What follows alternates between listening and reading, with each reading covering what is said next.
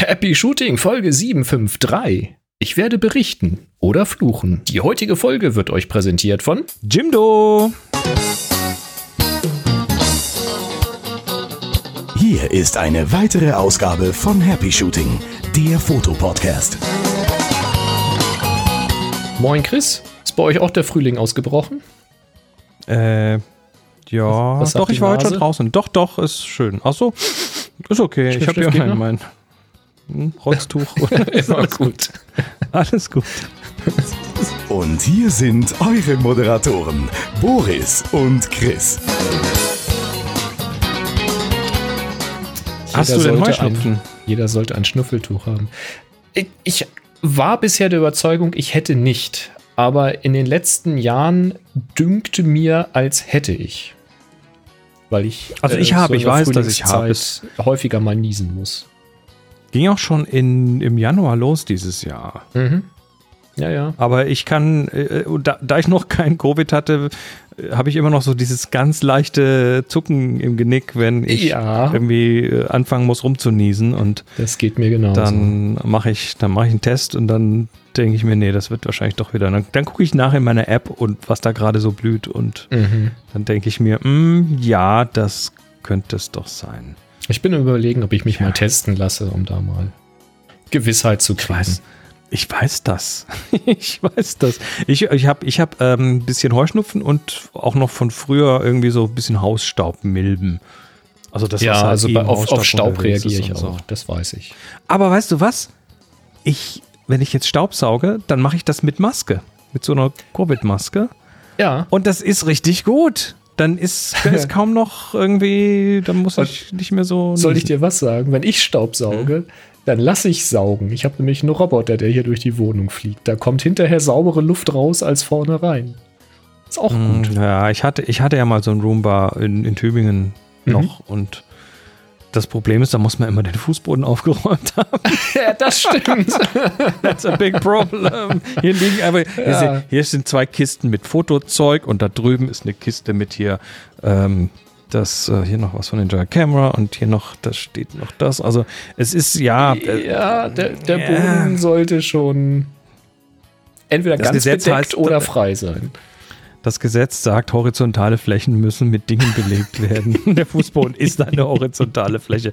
Lass uns mal anfangen. Lass uns mal vorne anfangen. Jawohl. Äh, bevor, wir, bevor wir einsteigen, würde ich sagen, gehen wir doch gleich mal kurz Medias Res.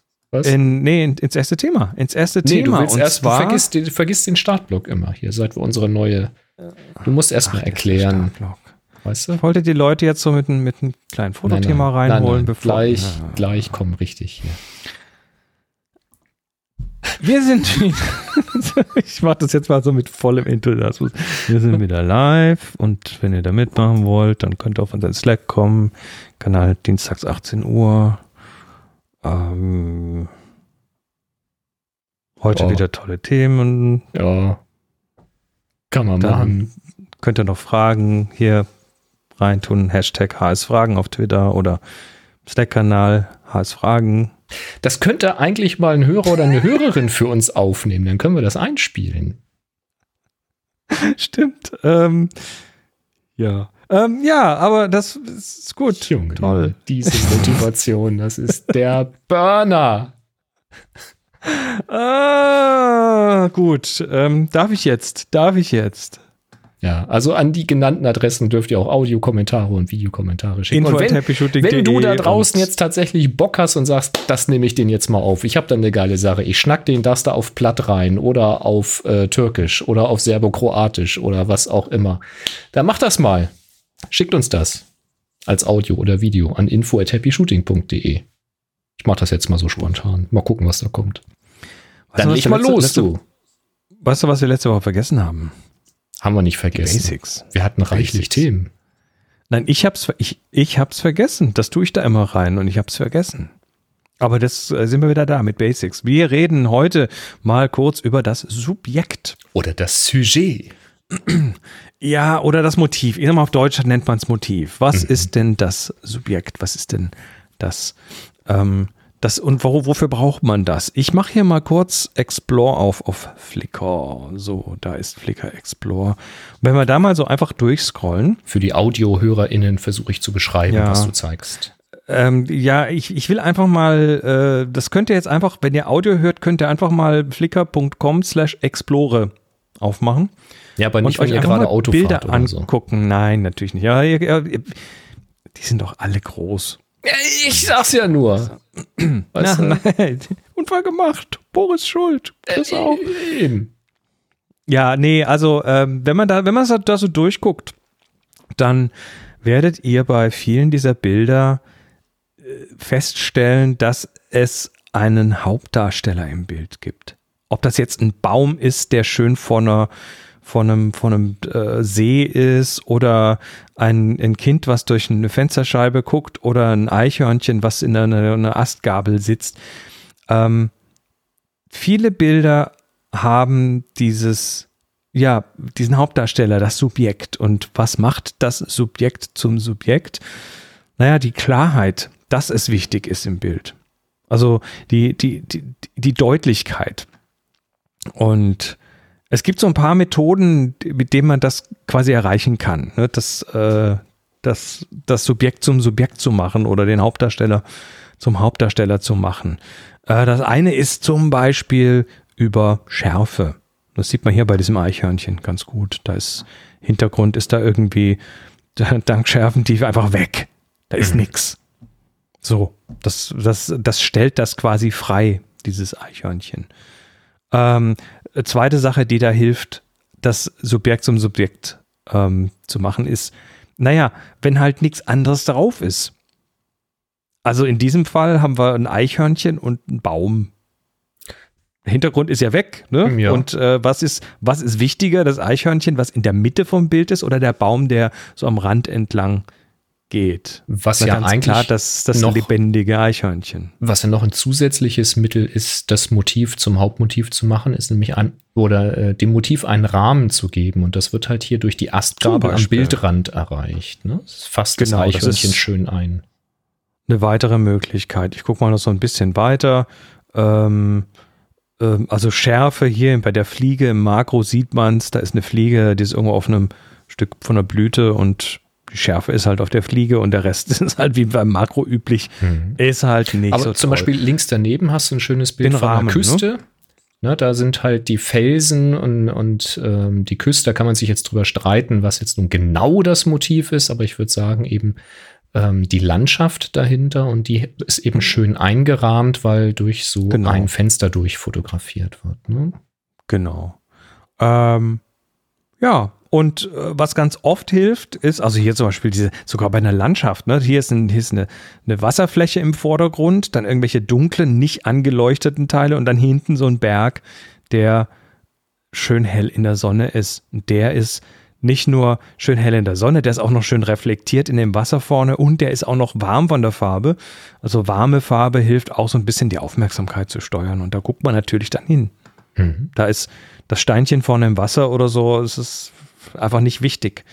Äh, die Größe macht es auch aus. Also Dinge, die nicht klein im Bild sind, Sachen, die groß im Bild sind, kriegen mehr Aufmerksamkeit. Also hier ist ein Haus drauf.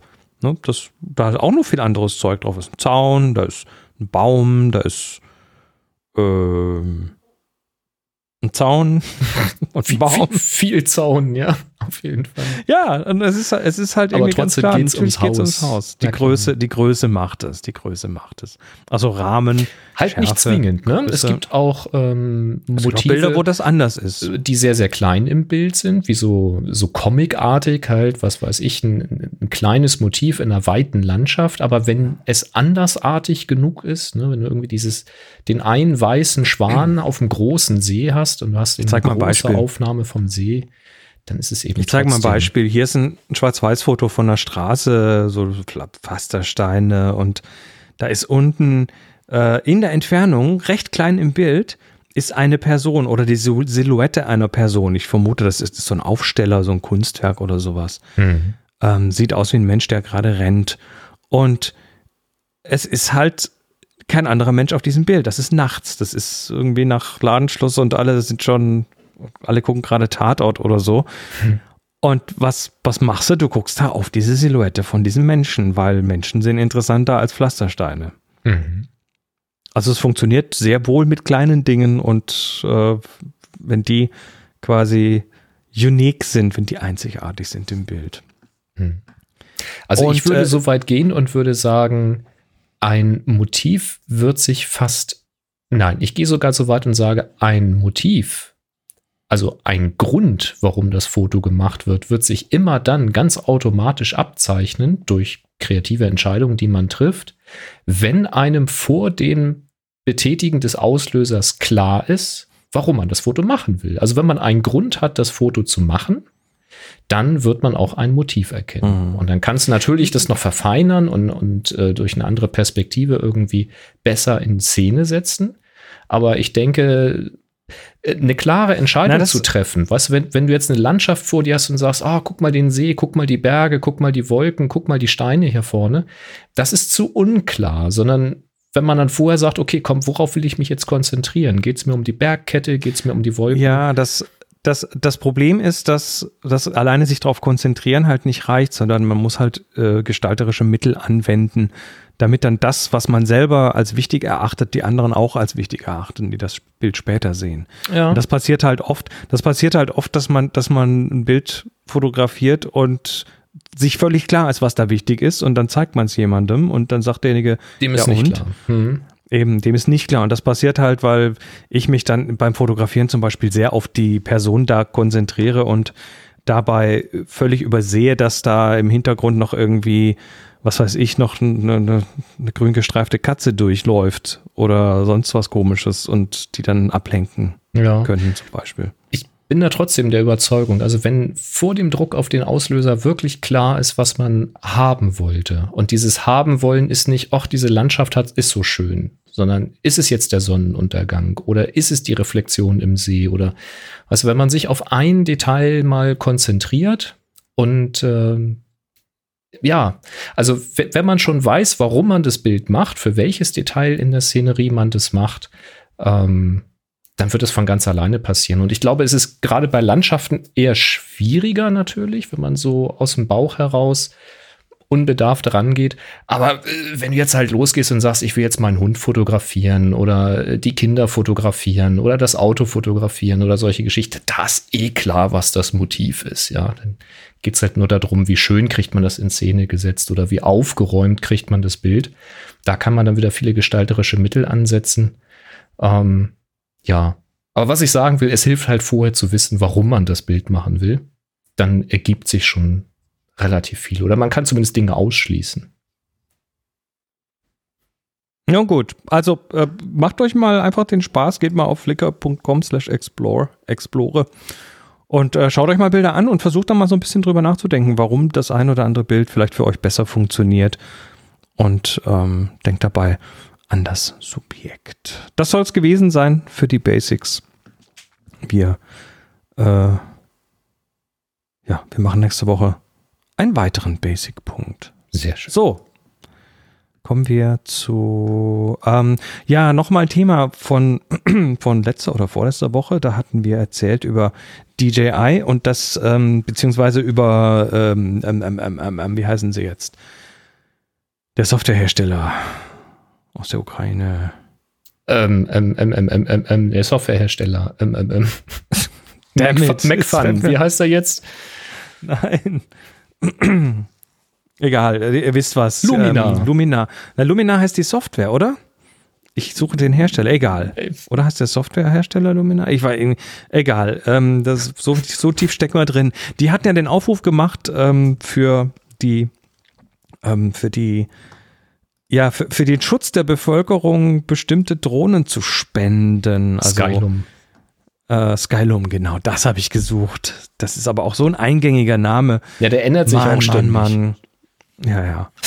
ähm, nun ja, wir, wir haben hier ähm, einen Artikel, der kam gerade, äh, ich glaube heute in Peter Pixel, der da nochmal so ein bisschen äh, dieses Thema nochmal relativiert hat. Also nicht, dass Skylum die Dinge äh, gerne gespendet haben möchte, dass die Zivilbevölkerung oder vielleicht sogar die Armee sich dann besser schützen kann, weil sie einfach wissen, aus der Luft wissen, was da ist, sondern ähm, es geht um das, ähm, wie heißt es jetzt nochmal, Aeroscope-System, weil ähm, das, ich wusste, dass da was ist, aber wie genau es geht, wusste ich nicht. DJI-Drohnen haben Aero, äh, Aeroscope eingebaut. Das ist ein Sender, der ein paar Informationen verschickt, während du da oben mit der Drohne bist. Mhm. Das äh, System ist, ähm, ich mache mal die Website von DJI auf, da wird es nämlich schön erklärt. Also das Aeroscope ist im Prinzip ein ja, ein, ein, ein Werkzeug, um Überblick zu bekommen, was, äh, was da gerade an Drohnen wo rumfliegt. Und ähm, was die für eine Richtung haben, wo die hinfliegen und was die tun. Stichwort Flugsicherheit und, und so. Äh, Flugsicherheit und äh, also äh, guck mal, ob das hier unten ist, ist es nicht. Also Flugsicherheit, Regierungsgeschichten, Kraftwerke, also alle die Sachen, wo du sagst, oh, da will ich keine Drohnen fliegen haben, weil die Probleme bereiten könnten, weil die gefährlich sind, weil die äh, irgendwelche Sicherheit äh, gefährden könnten. Ob das legitim ist oder nicht, sei mal völlig dahingestellt. Ne? Aber das ist der, das ist der Grund, äh, warum es dieses Aeroscope gibt. ja, es gibt ja auch die äh, Flugzeuge, also auch die kleineren, die durchaus ihre Position und Richtung und Geschwindigkeit und Höhe und so weiter senden, damit eben Richtig. andere Flugzeuge entsprechende Kollisionswarnungen bringen können. Und wenn die Drohnen da mitspielen, ist es natürlich hilfreich, ne? Auch jetzt ja, so in der zivilen Fluggeschichte. Ja, ja, das, das ist, das ist nochmal was anderes, was DJI da macht. Das klingt sich nicht in das System ein, aber es gibt äh, es gibt da APIs, wo man das quasi anbinden kann, mhm. Anflugsicherung und so weiter. Also da gibt es, da gibt es Möglichkeiten. Ähm, das Problem ist wohl, und ähm, ich, ich weiß nicht, ob ich es richtig verstehe, aber mit diesem Aeroscope ähm, ist wohl auch der, die Bediener, Bedienerin lokalisierbar einer mhm. Drohne. Okay. Und ähm, das heißt, dass du dich natürlich da in Gefahr bringst, wenn du eine Drohne fliegst, wenn da jemand anders Interesse daran hat, dass du das nicht tust. Mhm, verstehe. Also ja, wahrscheinlich weiß die Drohne, wo die Fernsteuerung äh, positioniert oder lokalisiert ist. Ne? So habe ich das die, verstanden. Die kann sich ja im ähm, Raum orientieren, das kann natürlich sein. So, so verstehe ich das, ähm, dass das, oder zumindest weiß die Drohne ihren Home Spot oder sowas. Korrekt. Wie genau das ist. funktioniert, weiß ich nicht, aber und ob das auch wirklich so einfach geht, weiß ich nicht. Jetzt gab es auf jeden Fall einen Report, ähm, erstmal große, große, großer Aufschrei, weil es hieß, dass DJI eine chinesische Firma. Mhm. Ähm, wohl, äh, also so war die Anschuldigung, dass die dieses Aeroscope irgendwie ausgeknipst hätte. Und zwar für die ukrainische Armee dass die also quasi per Aeroscope die anderen nicht sehen konnten. Hm, verstehe. Sondern nur gesehen werden konnten, was natürlich ein, äh, ein Vorteil wäre für den Gegner. Mhm. Und ähm, das äh, wird dann aber, dann, dann geht es aber weiter in diesem Artikel, dass dann DJI das äh, äh, ähm, ja, dass, dass, dass sie, also sie wurden gefragt und haben gesagt, nö, wir haben hier nichts gemacht und ähm, es scheint wohl auch tatsächlich ein technisches Problem gegeben zu haben. Das hat aber wohl eher mit, mit, äh, mit Power Loss und äh, irgendwie Verlust der, des, des Internetzugangs oder sowas zu tun. Ähm, das ist zumindest die offizielle Erklärung. Ich will auch nicht ins Detail gehen, weil ich verstehe nicht ganz, wo das Problem liegt oder was passiert ist, aber ich wollte einfach mal kurz erklären, dass, äh, dass da noch Sachen mitspielen bei so Drohnen. Also, dass es nicht nur einfach du und die Drohne ist, sondern mhm. ähm, dass das, ich glaube, bei mal, also ich weiß nicht, ob man es mittlerweile, ob, ob man es muss man es anknipsen oder ist es schon per Default an? Also irgendwie ist da auf jeden Fall, ähm, ist da auf jeden Fall was eingebaut und dann gibt es ja so verschiedene Portable Units, mit denen man dann tatsächlich im 5 Kilometer Range ähm, Drohnen orten kann. Tja. Hm. Ja, da ist äh, in der Technik schon eine Menge Zeug mit drin. Ne? Und wer, wer ähm, die Kontrolle über diese Technik hat, der hat einen großen Hebel. Und das kann ich schon verstehen, dass dann irgendwelche ja. Gerüchte aufkommen, wenn gerade in so einer Krisensituation andere technische Probleme auftreten, die sonst vielleicht mhm. keine Erwähnung wert wären. Dann gehen da natürlich sofort äh, die Spekulationen los. Ne? Ach ja, Gefängnisse ähm, ist auch so eine, also hier Airports, Government Sites, Power Plants, Mili Prohibited Military Zones, äh, Zones ja, ja. und Prisons. Ähm, Gefängnisse sind, sind tatsächlich auch ein äh, Ding, wo Drohnen wohl anscheinend recht gerne zum Einsatz kommen, um da irgendwelche Sachen reinzuschmuggeln, nämlich so auf dem Hof quasi irgendwelche Sachen abzuwerfen oder so. Hm. Also Pizza äh, die Fotodrohnen haben tatsächlich auch noch andere Anwendungsmöglichkeiten und mhm. es ist mhm. nicht immer alles so ganz einfach, wie man sich vorstellt. Ja, ja. Gab ja, auch Spekulationen, dass äh, äh, Russland dann DJI anweisen wollte, quasi die Ukraine zum Sperrgebiet, also sprich zum Flughafen zu erklären, sodass du dann in der Ukraine überhaupt gar keine Drohne mehr fliegen lassen kannst. Aber ich weiß nicht, ob das stimmt Na oder gut, nicht stimmt. Auch das darf man bei diesen Geschichten nicht vergessen. Das möchte ich an dieser Stelle wenigstens noch einmal erwähnen bei Kriegen heutzutage und nicht nur heutzutage, aber eben ganz besonders heutzutage reden wir eben auch von Informationskriegen und es ist für uns von außen nicht immer wahrzunehmen oder zu unterscheiden, welche Informationen richtig sind und welche nicht. Das Erste, was im Krieg stirbt, ist die Wahrheit. So ist es. So, lass uns über Apropos Sterben, ein weiteres ernstes Thema. Und zwar betrifft das ähm, Personen mit Herzschrittmachern zum Beispiel oder anderen Mediz mhm. medizinischen Geräten, die anfällig sind für Magnetismus von außen. Was? Und Nikon-Objektive, neue Objektive vor allen Dingen. Es geht hier im Konkreten mal um ein Nikon 400 mm Objektiv, das neue 400 mm 2.8 TC VRS das so für roundabout 14.000 Dollar zu bekommen ist, also eine richtige Profi-Wumme sozusagen. Dieses Objektiv benutzt nämlich ein neues Autofokussystem, was besonders leise, besonders schnell und besonders präzise ist, nämlich das sogenannte mhm. Silky Swift Voice Coil Motor, SSVCM. Und das ist ein Autofokussystem, was mit Magneten funktioniert. Das heißt, da werden, wie ich es sagen würde, Magnete ähm, bewegt und gesteuert und über diese Magnete, wie es jetzt genau funktioniert, weiß ich nicht, wird aber dann eben die Linsengruppe bewegt. Das soll eben sehr, sehr schnell gehen und sehr leise sein und sehr präzise sein. So, jetzt ist es aber so, dass diese Magnete eben sehr kräftig sind. Das sind sehr starke Magnete und Nikon selbst warnt vor dem Einsatz mit Herzschrittmachern oder anderen medizinischen Geräten. Was? Und das, ja gut, du hältst die Kamera ja recht nah an deinen Körper, das Objektiv sehr nah an deinen Körper. Vielleicht trägst du die auch mal äh, wirklich an deinem Körper und kommst auf einen Autofokusmotor oder sowas. Und dann wäre es jetzt unangenehm, wenn dein Herzschrittmacher davon beeinträchtigt wird. Das finde ich ehrlich Abgefahren. gesagt eine relativ harte Meldung an dieser Stelle, denn ähm, das wird jetzt ja nicht das einzige Objektiv von Nikon sein mit diesem äh, Autofokusantrieb. Und das bedeutet, wenn das sich, also wenn Nikon selbst da schon vorwarnt, wird ja ein Grund vorliegen. Das machen die ja nicht aus Jux und Dollerei bei einem teuren Objektiv, die wollen das ja verkaufen. Ähm, das heißt, wenn jetzt Personen mit Herzschrittmachern diese Objektive nicht benutzen dürfen und das sollten mehr werden in Zukunft, dann ist quasi das Nikon-System oder zumindest diese Objektive für diese Person ausgeschlossen. Und wir hatten bei uns im Slack schon eine Person, die geschrieben hat, ja, dann äh, ist diese Person eben raus. Also dann kann sie diese Objektive nicht kaufen, weil das, so ein Herzschrittmacher ist jetzt ja nichts Ungewöhnliches. Das ist ja, das ist ja nun normal heutzutage schon in vielen, äh, bei vielen Leuten. Und das finde ich, ähm, fand ich eine harte Meldung. Also das hat mich auch ein bisschen überrascht, muss ich sagen, an der Stelle, weil ich dachte, das wäre heutzutage ein gelöstes Problem, dass man ähm, als Hersteller oder von Herstellerseite von diesen Geräten weiß und dass man eben Dinge ähm, so konstruiert, dass es da nicht zu äh, Interferenzen kommt an der Stelle. Genau, hm. Frank äh, äh, schreibt hier nochmal, der Herzschrittmacher wird ausgestellt, wenn die Magnete nahe herangebracht werden.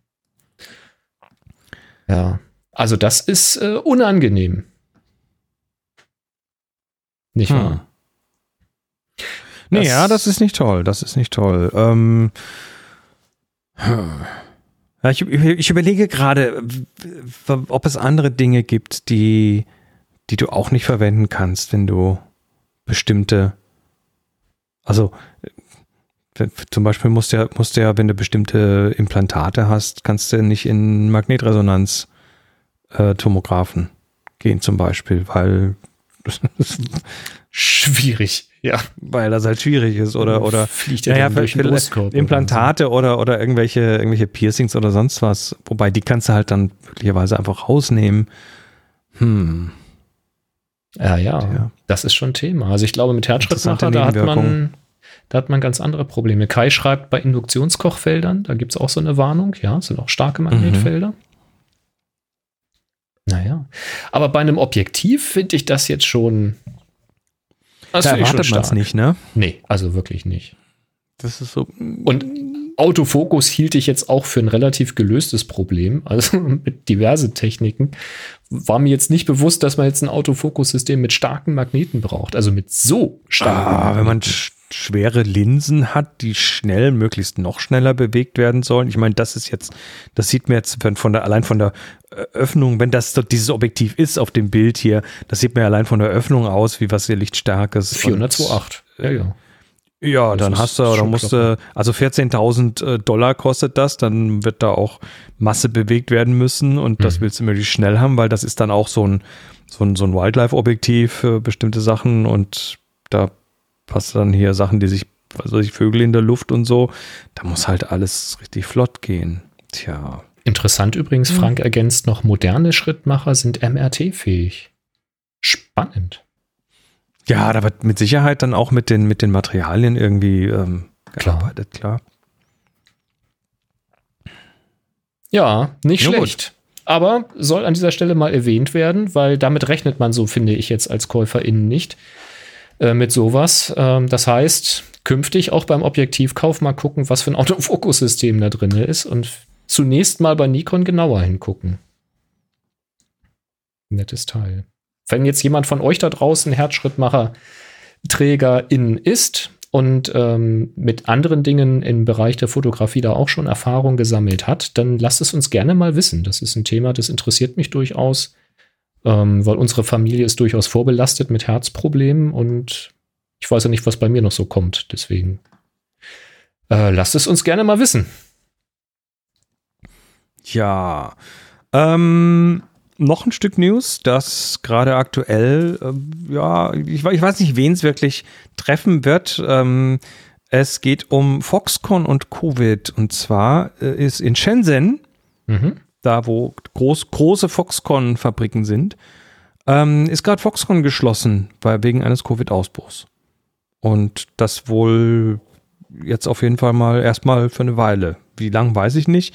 Ähm, ich habe mal nachgeguckt, was Foxconn denn so produziert. Natürlich ganz äh, prominent Apple iPhones. Also große großer, äh, größter Kamerahersteller der Welt ist mhm. das. Und mhm. ähm, da ist also hier, äh, die, äh, die, haben also hier Kunden, wobei ich jetzt nicht weiß, was da davon tatsächlich in Shenzhen passiert, aber ich habe geguckt, so direkte Kamerahersteller, naja, Toshiba, weiß ich nicht, Sega, Sony, Lenovo, Nintendo, Huawei, na, da werden wahrscheinlich auch Smartphones gemacht, Acer. Ähm, wie gesagt, wann, was da exakt in Shenzhen ähm, hergestellt wird, kann ich nicht sagen, aber ähm, das wird für das ein oder andere iPhone wahrscheinlich möglicherweise eventuell äh, ein bisschen ja, Aufschub Foxconn bedeuten. ist ja eine Stadt für sich. Also wenn, wenn die zumachen, die produzieren ja, ja, ja, nicht nur für Apple, da sind ja viele, viele ähm, Sachen betroffen an der Stelle. Also da, hm, hm, hm. Naja, das könnte natürlich auch indirekt dann äh, vielleicht Kamerahersteller betreffen. Wobei, wie gesagt, weiß ich nicht. Ähm, ob da reine Kamerahersteller irgendwelche, irgendwelche Sachen produzieren lassen. Weiß ich auch nicht. Aber die machen mit Sicherheit mehr als nur Apple. Also das ist ein etwas größerer Laden. Ne? Ja, habe ich ja gerade aufgezählt. Also ja da sind einige Kunden, die, äh, die da mit ja. drin hängen. Da ist was Nun, ja. Ich hatte heute gelesen, dass äh, Foxconn äh, wohl in Gesprächen mit Saudi-Arabien ist. Die wollen äh, da wohl ein größeres, eine größere Fabrik ja, aufbauen. Da ist die Rede von 9 Milliarden Dollar ähm, weil die wollen sich selbst natürlich auch ein bisschen breiter äh, aufstellen oder das Risiko streuen. Also jetzt nicht nur wegen des Virus, sondern auch wegen der politischen Lage in Taiwan und äh, zurückgefallen an China und die Verträge mit dem Ausland. Und nicht alle sind da so glücklich drüber und deswegen möchte Foxconn ähm, sich da ein bisschen breiter aufstellen. Das haben sie schon länger getan. Also Foxconn-Fabriken gibt es außerhalb von mhm. China auch schon einige. Also das äh, ist, Shenzhen ist da schon lange nicht mehr nur der einzige Standort. Ja, und jetzt sind sie Nun, mit ja. Saudi-Arabien im Gespräch. Bin ich mal gespannt, wie sich das weiterentwickelt. Sehen wir mal, die müssen ja auch irgendwas oh. irgendwie irgendwas tun, wenn da die Leute kein Öl mehr kaufen wollen, weil sie alle Klar. mit mit, mit Sauseautos durch die Gegend fahren, die elektrisch fahren. Nun gut, ähm, mhm. kommen wir zu Lightroom, Lightroom Classic. Du hast ja da was ausprobiert. Genau, und zwar hatte ich ja äh, ein Shooting bearbeitet, inzwischen ein zweites. Ich hatte nämlich noch ein Pärchen-Shooting jetzt äh, in Vorbereitung für eine Hochzeit. War das schon eine Hochzeit oder nur Vorbereitung? Nee, ist die Vorbereitung. Kennenlern-Shooting okay. quasi. Hatte ich jetzt zwei Stück von. Hochzeiten folgen dann Ende April und im Mai. Ah, mal gucken. Ja, und da habe ich halt Bilder bearbeitet. Und da habe ich mal wieder das neue Feature mit diesen, ähm, mit den AI-Masken, also künstliche Intelligenz-Masken gewählt, dass du halt per Knopfdruck das Motiv selektieren lassen kannst. Und man jo. muss wirklich sagen, wenn man das mal mit echten Fotos macht und nicht einfach durch seinen Katalog durchgeht und auf Krampf versucht, das System zu testen, sondern man nimmt einfach mal Bilder, die man gerade gemacht hat. Und das sind mhm. offensichtlich äh, Motive, mit denen das System auch trainiert wurde, nämlich Menschen, also Porträts dann ich würde sagen, das sind wahrscheinlich hauptsächlich Menschen, oder? Ja, und das, das geht einfach so richtig gut. Also ich hatte halt auch Bilder, wo die Leute halt, äh, die habe ich hinter einer Mauer so vorgucken lassen. Das heißt, die waren, war nur das, das Gesicht so ein bisschen zu sehen und die Schulter.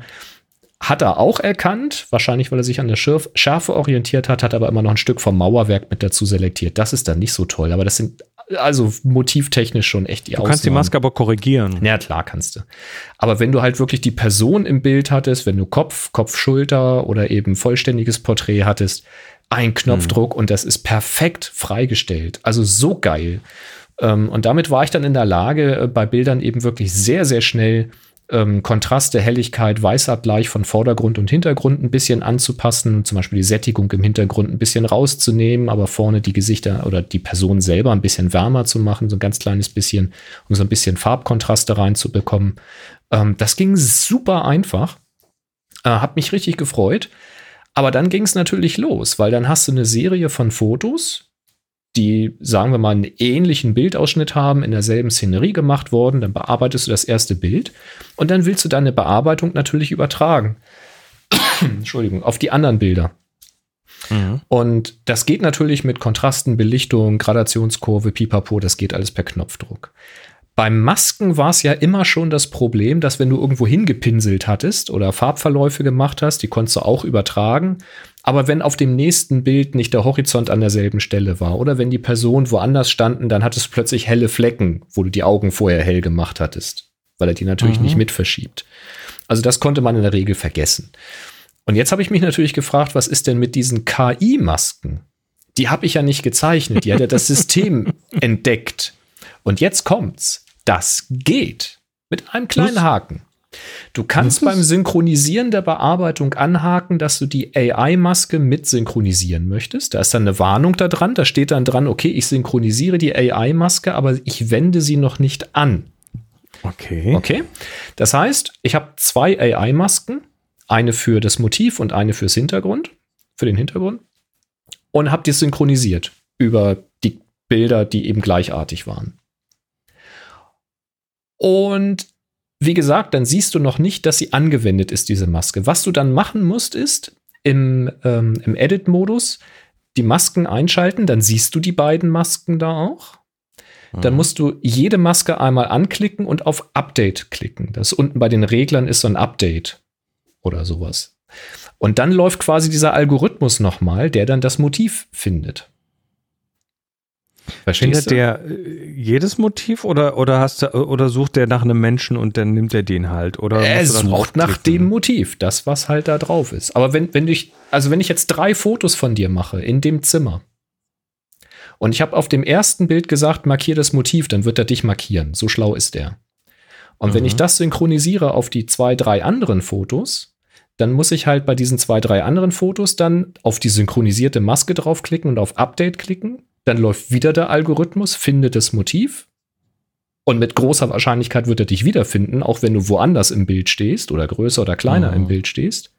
Okay. Und dann aber auch die Bearbeitung für diese Maske direkt anwenden. Das heißt, alles, alles, in Anführungszeichen, was du tun musst, ist, jede AI-Maske anklicken und auf Update drücken und aufs Beste hoffen.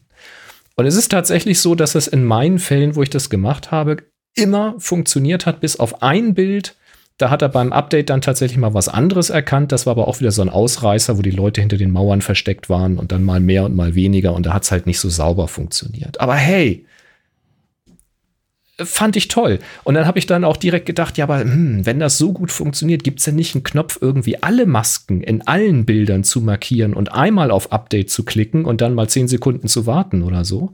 Mhm. Nee, gibt es nicht, aber den Wunsch gibt es schon bei Adobe im Forum. Da haben ganz viele geschrieben, gibt uns doch ein Auto-Update oder sowas. So. Pray for the best wird schon irgendwie gut gehen und wenn nicht, ja, mein Gott, kontrollieren musst du den Sync sowieso noch einmal. Ähm, ja, Fand ich aber ganz cool irgendwie. Also abgefahren. Hat mir tatsächlich viel Zeit gespart. Fand ich, ja, praktisch. Fand ich es ist am Ende tatsächlich lästig, jede Maske anzuklicken und auf Update zu drücken, weil es erscheint einem so unnötig. Aber wenn man sich ja, überlegt, vor allem, wenn du dann irgendwie 50 Bilder machst oder so, ja, wo du das ja, dann bei jedem ja. Mal, ja klar. Na klar. Aber jetzt stell dir vor, du hättest wie früher von Hand gepinselt und müsstest dann ja auch jedes Bild anpassen und müsstest dann mit Pinsel radieren und nachpinseln und machen. Da wirst du mhm. ja noch bescheuerter. Und jetzt hast du wirklich eine reelle Chance, mit einer sehr, sehr guten Freistellung, äh, mit einer Maske Anpassungen zu machen und sie auf eine Folge von Bildern zu übertragen. Also das ist jetzt zumindest machbar. Ja. Und hast natürlich dann auch zwischen den Bildern einfach mehr Konsistenz. Ne? Absolut. Ist, und, und, und ja. das ist gerade bei bezahlenden Kunden ist das nicht ist unwichtig, toll. dass dann die Sachen aussehen, als ob sie aus einem Guss kommen. Mhm. Das ist schon, ja, cool. Also das fand ich äh, ein ganz cooles Feature. Und jetzt bin ich gespannt, ob Adobe da irgendwann so ein Auto-Update reinbringt, weil das birgt natürlich ein paar Probleme. Ne? Ähm, weil zum einen kann das eine Zeit dauern, dieses Update. Also wir reden da so von ein, zwei Sekündchen, dauert das schon, bis er das Motiv pro dann Bild. gefunden hat, pro Bild. Ähm, mhm. Und es kann natürlich auch mal sein, dass er dann beim automatischen Entdecken des Motivs oder Hintergrunds eben dann doch mal was Falsches markiert, wenn der Bildaufbau dann doch etwas dramatisch anders ist oder der Schärfepunkt woanders liegt oder so. Also man mhm. muss es ja auf jeden Fall kontrollieren, was da passiert. Und würde man jede Bearbeitung sofort entdecken, weil man macht ja nicht immer radikale Anpassungen, ähm, das ist wahrscheinlich so ein bisschen was, wo sich Adobe vorsträubt, aber naja, schauen wir mal. Zumindest manuell mit Update klicken geht's und ist wesentlich einfacher, als die Masken alle neu zu zeichnen. Und das fand ich toll. Daumen hoch dafür. Vielen Dank, Adobe. Ja. Also man, man halt kann ja viel renten auf Adobe, aber hier möchte ich mal loben. Das finde ich ein tolles Feature. Ja, und es ist, es ist tatsächlich hilfreich, wenn, wenn man eben solche Arten von Fotoshoots hat. Also dieses, ich habe ähnliche Umgebungen oder in der gleichen Umgebung mache ich Bilder mit den gleichen Menschen, die aber sehr ähnlich sind. Mhm. Und ähm, dann, dann ist es sehr, sehr sinnvoll, das zu machen. Klar. Ich bin schon sehr ja, gespannt, ja. wie das dann bei Gruppenfotos funktionieren wird, weil ich werde bei den Hochzeiten ja mehrere Gruppenbilder machen, kleine Gruppen, große Gruppen, alle am selben Ort wird die Gruppe als, als Subjekt als Motiv, gefunden? Das, als Motiv ich bin erkannt, sehr oder? gespannt, ja. Äh, ich, ich habe hab ja mit den Masken, mit den Automasken noch nicht viel gespielt, nur, nur am Anfang und dann habe ich sie wieder weggelegt, weil sie nicht gut funktioniert haben für mich. Mhm. Ähm, er hat ja nur eine Maske pro Bild, so eine eine so eine so eine Nein, so viele wie du möchtest. Ah, okay, also, dann hätte er, er, er findet er halt quasi bei der Gruppe halt dann so viele Masken machen, wie Leute drauf nee, sind. Nee, das macht, nee, das macht er nicht. Also Motiv ist eine Maske, das ist schon richtig. Ne? Aber du kannst das halt, meine ich. Du kannst halt mehrere AI-Masken machen, ne? so eine für Also du kannst dann nicht, nicht Onkel Herbert als separates zu, äh, Motiv zu nee. Tante Gisela machen oder so. Nicht mit der Automaske, dann müsstest du halt hinterher wegradieren, ne? was, was dich nicht interessiert. Nicht so Semantic Segmentation Geschichten. Nee, das quasi mit Gesichtserkennung Schade und dann eigentlich. einzeln maskieren, das macht er nicht. Das wäre der nächste Schade Schritt tatsächlich, ja. Wäre spannend. Hm. Nur gut, äh, ich, geht. Ich andere, andere machen sowas auch. Das bin sehr äh, gespannt geht schon einmal. Ja, gerade bei Gruppenbildern, gehen. Äh, wenn ich jetzt nicht mit Blitzlichten arbeiten kann, äh, mache ich das tatsächlich sehr, sehr gerne, dass ich die Gruppe ma äh, maskiere und den Hintergrund maskiere und dann unterschiedliche Bearbeitungen mache, um so ein bisschen Farb- und Helligkeitskontrast reinzubringen, je nachdem, wie das Licht an dem Tag sein wird. Ähm, wenn mir die Maske da Arbeit abnimmt, wird mich das natürlich auch freuen. Schauen wir Klingt mal. erstmal völlig okay. Ich freue mich drauf. Ich werde dann no, berichten gut. oder fluchen. Werden wir mal schauen. Heute gibt es erstmal ein Lob für Adobe. Dankeschön. Ausnahmsweise brav, Adobe. Gut gemacht. Ja. Ach ja. Hm, herrlich. Ach so, gut gemacht. Ist das hier auch? Happy Shooting, der Fotopodcast. Werbung. Wir werden nämlich wieder dankenswerterweise unterstützt von Jimdo, wo du dir deine eigene Webseite bauen kannst oder wie sie selber sagen, wie du mühelos zur eigenen Webseite kommst mit Jimdo, dem professionellen Webbaukasten, Website-Baukasten, Website-Baukasten, sagt man Website. sogar. Website. Website. Für mich ist es immer eine, eine Webseite. Für Selbstständige. Aber das ist gar nicht nur eine Seite, das sind noch viele Seiten. Sind viele, In einer Website sind viele Seiten. Es ist stark. Siehst ja. du? Ja. Und die sitzen in Hamburg. Deutsch ist nicht leicht. Haben deutschen Support an dieser Stelle.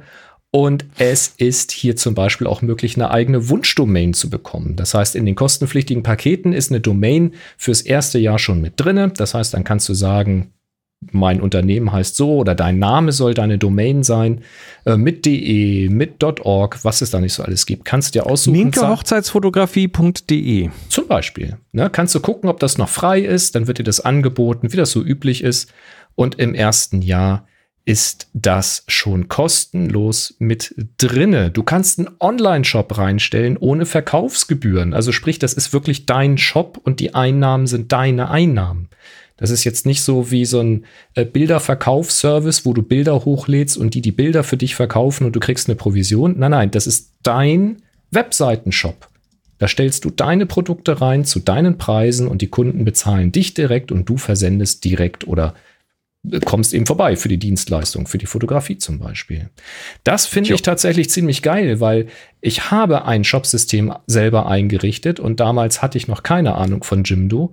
Und ich kann dir ganz ehrlich sagen, wenn wir mit, wenn wir durch sind mit dieser Pandemie, ne?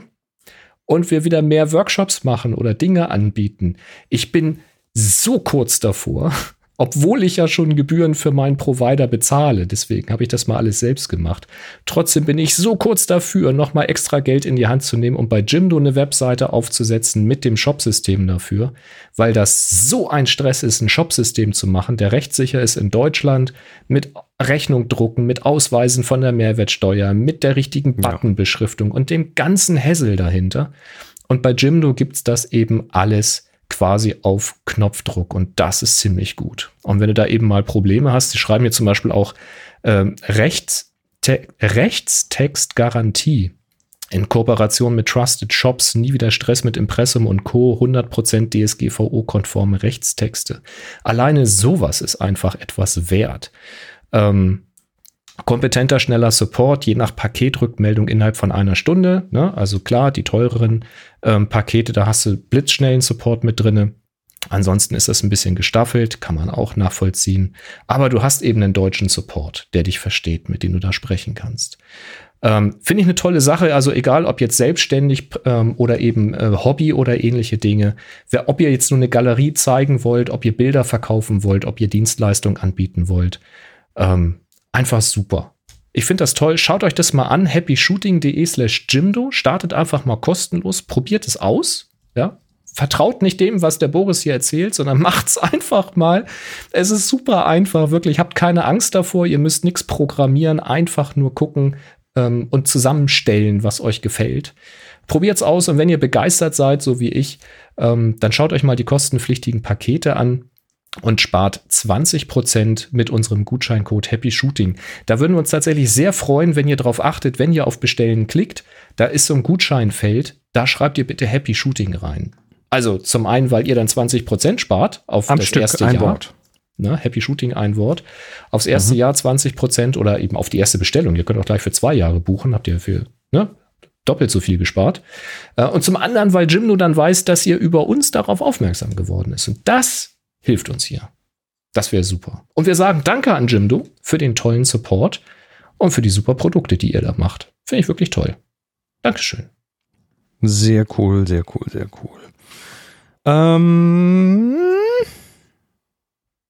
lass uns mal über. lass uns mal über. Lass uns mal diskutieren. Photography reden. Computational Photography. Wir haben von Christian Mail bekommen. Mhm. Servus, ihr zwei beiden. Mir geht gerade das Thema Computational Photography durch den Kopf.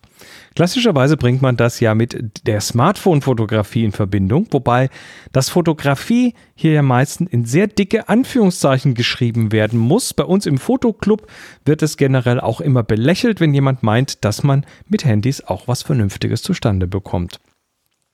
Weil das ist ja nichts Gescheites. Und wenn, dann eben nur, weil an den Bildern so lange rumgerechnet wird, bis es ansehnlich wird. Das Handy ist halt ein Computer und da sieht jeder, dass hier die zunehmende Rechenleistung was bringt, aber die wenigsten sind deswegen bereit, das als echte Fotografie anzusehen.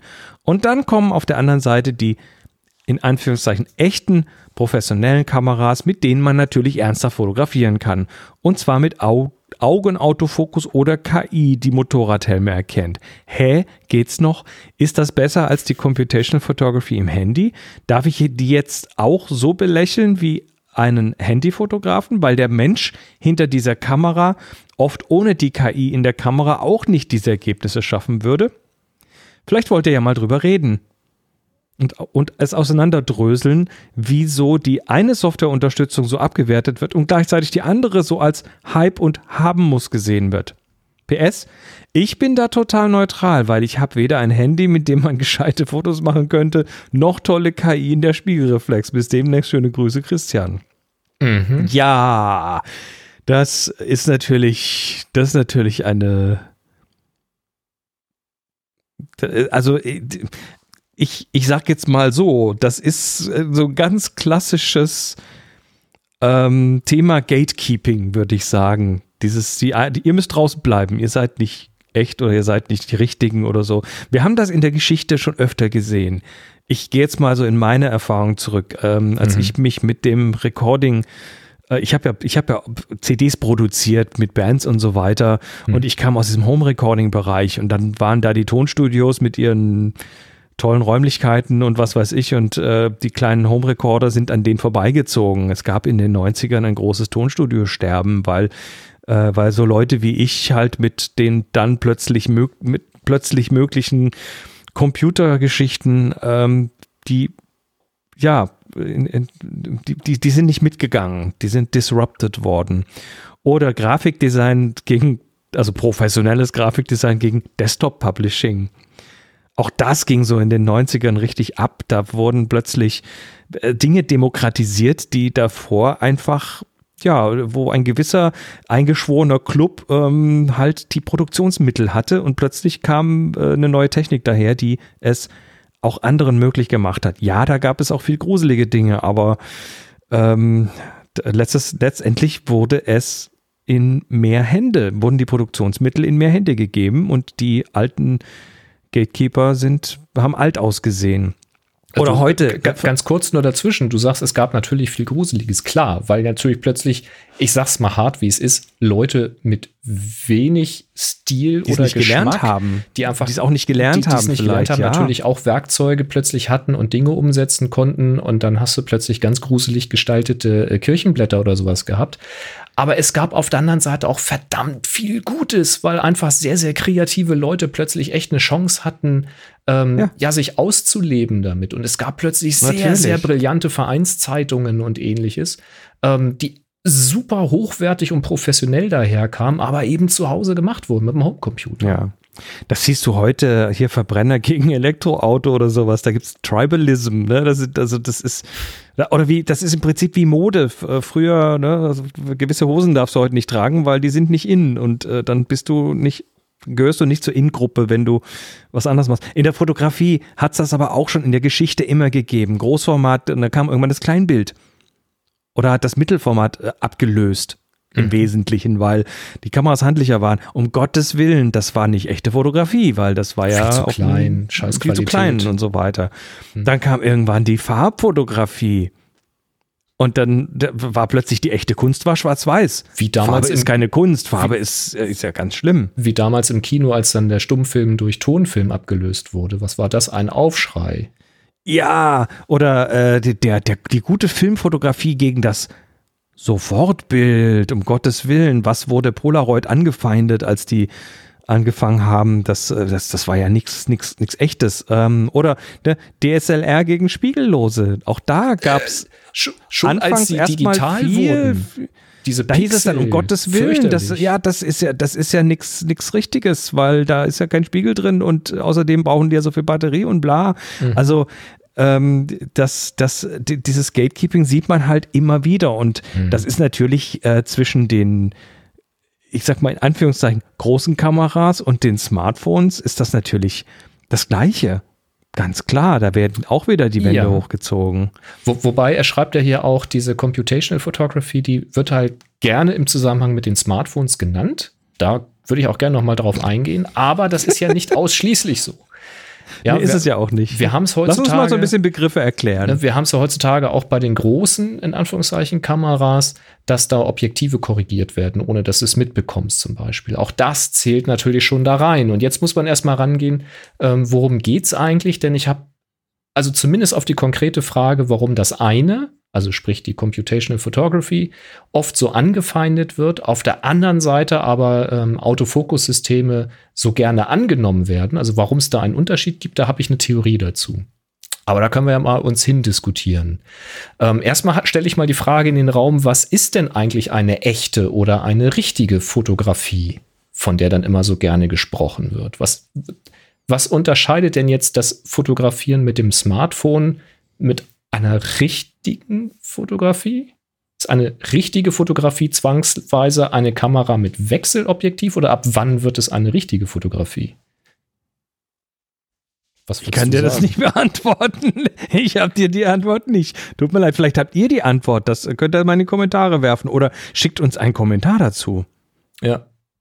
Hm? Weil ich glaube so, nämlich, dass, so. ich glaube, dass es da nicht wirklich einen Unterschied gibt. Ich glaube halt nur, dass du natürlich je mehr du manuell an der Kamera machen musst und je mehr Entscheidungen du treffen kannst, also du kennst das bei deiner Großformatkamera, ähm, du triffst die Entscheidung, was für ein Objektiv du da drauf packst. Du triffst die Entscheidung, wie du die vordere und die hintere Standarte einstellst.